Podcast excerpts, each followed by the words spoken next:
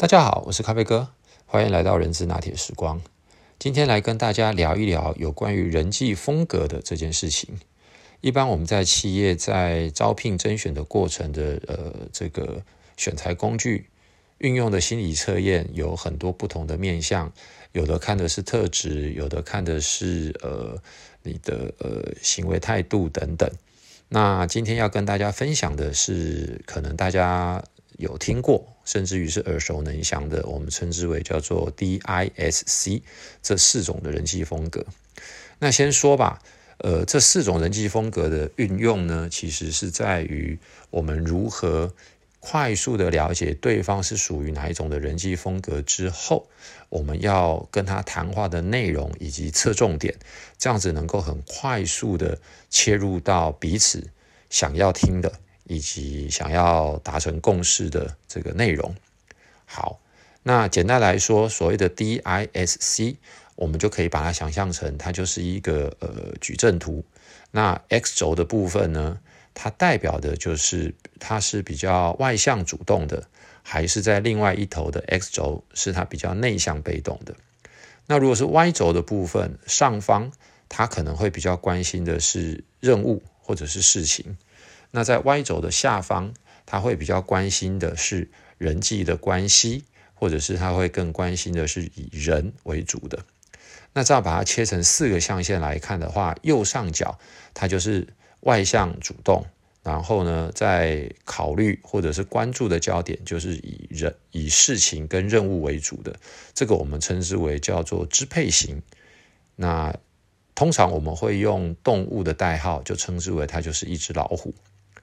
那如果是右下角的部分，它就是比较外向主动，但是他在谈论事情，他会先比较关心的是在于人际关系，还有呃以人为主的这个主题。那在左上角的部分，那他他就是比较内向被动，但是呢，他在谈论事情的时候，又是以任任务或者是以事情为主，这样子的人际风格，我们就称之为叫做猫头鹰。那左下角，那它当然就是相对于右上角老虎的部分，我们称之为叫无尾熊。那他会关注的是人际关系，或者是以人为主。那他呢会比较内向跟被动。所以呢，我们再简单的看一下右上角，我们称之为叫老虎；右下角我们称之为叫孔雀；左上角我们称之为叫猫头鹰；左下角我们称之为无尾熊。哎。这四个动物，我们想一想，它分别有什么样的特色跟特质呢？其实就蛮容易理解的。怎么说？因为呢，老虎右上角的部分，它就是会比较外向、主动，然后呢，它关心的、讨论的事情都是以事情或者是任务为本体。所以呢，当我们在跟他沟通事情的时候，其实就是直接切入重点，不用太多的迂回。然后呢？他的个性就是会比较喜欢掌控，喜欢的是长话短说，有效率，而且要精准。所以大部分来讲呢，呃，很多的老板，很多的创业家，他可能会比较偏向的是属于的老虎型，我也称之为叫支配型的，因为呢，他凡事就是要精准，他通通关注的就是事情跟任务，那他也非常的积极主动。那他比较没有办法接受的呢，就是做事比较散漫的，或者是呢过度关注于人本身的问题，或者是人本身的情绪。那因为这样子，所以呢，他也比较不是那么重视过程，他会直接想要看的就是结果。因此呢，我们在沟跟他沟通的时候，就是要讲白一点，快、很准。这样子的话。沟通事情起来就会比较的快速有效，那他也不会觉得你是拖拖拉拉、拖泥带水。那右下角的这个风格，我们就称之为叫孔雀。各位想一想，孔雀它是一个什么的特性？孔雀的特性就是，你如果穿的是很漂亮、五颜六色，它就马上给你孔雀开屏，它会展示的比你更漂亮的这个呃行为跟举止。所以这样子的人格特质呢，他说话会稍微的有一点浮夸，可能明明只有六十分，他就会说成八十分或九十分。然后呢，他是很乐观、很浪漫的，而且更重要的事情是，他比较不会先去切入主题。所以，因此，当我们在跟孔雀型谈论事情的时候，可能呢要先在外围，呃，他有兴趣的，或者是跟这个主题略微有一点关系，但又不是重点的地方，然后呢，先切入。让他开始对于这个话题慢慢慢慢的觉得有兴趣，而且感觉很不错的时候，他就会愿意谈下去。因此，跟这样的人谈事情的时候，气氛还有感觉就变得非常的重要。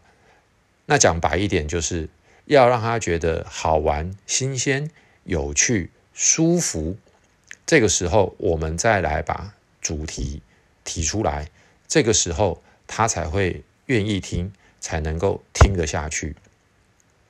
因此，当我们跟这样子的人际风格的人互动的时候，其实很重要的事情就是要先赞美他，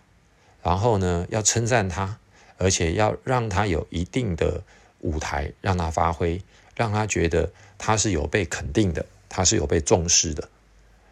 那这个就是所谓孔雀型的人际风格。那再来，我们就谈一谈所谓的无尾熊。无尾熊就是左下角，所以呢，他会比较重视的是关系跟人，但是呢，他又很内向，又很被动。所以呢，跟他在互动的过程当中，我们要表现出来是很真诚、很友善，而且要慢慢的去引导他，他才会愿意说出他真正心里的想法。不然的话，他通常是不大愿意真的让别人了解他目前内心的想法。而这样子的过程当中，当他不愿意讲出来的时候，我们可能也就只能够直接的告诉他：那可不可以就请你这样做？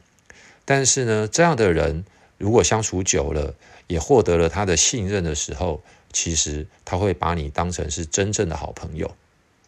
所以呢，他的关怀。要很多，而且他的安全感是相对不足的，因此在跟他处理一些问题或交办任务的过程当中，他其实会更希望被看到的是，在处理事情的过程当中，他是有被看到的。所以，如果我们是他的主管，那么在他每一个小阶段的过程当中，我们就要真的赞美到那个点上，而不是只是。讲最后的结果，那循序渐进的过程当中，他也觉得我们真的是关心他的时候，取得了彼此的信任，那么他会真的对你死心塌地的这个呃，这个叫做卖呃劳心又劳力之外，他还会卖肝又卖血，这个是我的这个说法。那最后一个就是左上角的部分，也就是呢猫头鹰，各位想想我们。通常在卡通或者是在平常的描述，猫头鹰给人家的感觉就好像是一个很有哲理、很有学问的博士的感觉，对吧？所以呢，也刚好呼应了为什么它是猫头鹰。它虽然是呃内向又被动，但是呢，他是很关注于事情跟任务本身的，因此他是很冷静，而且非常的理智，而且他擅长分析。在谈事情的时候呢，他也比较不会去关注到对方的心情或者是感觉，他只想把事情做完，而且他的逻辑跟结构非常的强，而且呢，他不喜欢那一种含含糊糊、支支吾吾的，呃，讲的很模糊的东西。这个这个状况之下，他会非常的不耐烦。因此，当我们遇到这样子的伙伴或客户的时候，其实很重要的一件事情，就是要告诉他为什么要做这件事，或者是我们现在的这个困难点，它真正背后的原因是什么？他会非常需要的去了解到所谓背后真正的原因之后，他会用他自己的专业，再加上一定的逻辑进行做分析。而这个情况之下，如果他的能力跟意愿都已经提升的时候，我们就可以很轻松的。得到了他分析出来的结果，而这样的结果，其实我们就能够很容易的针对事情来做一个解决。OK，那这四种不同的人际风格呢，我们自己是哪一种？其实我们也可以自己去思考一下。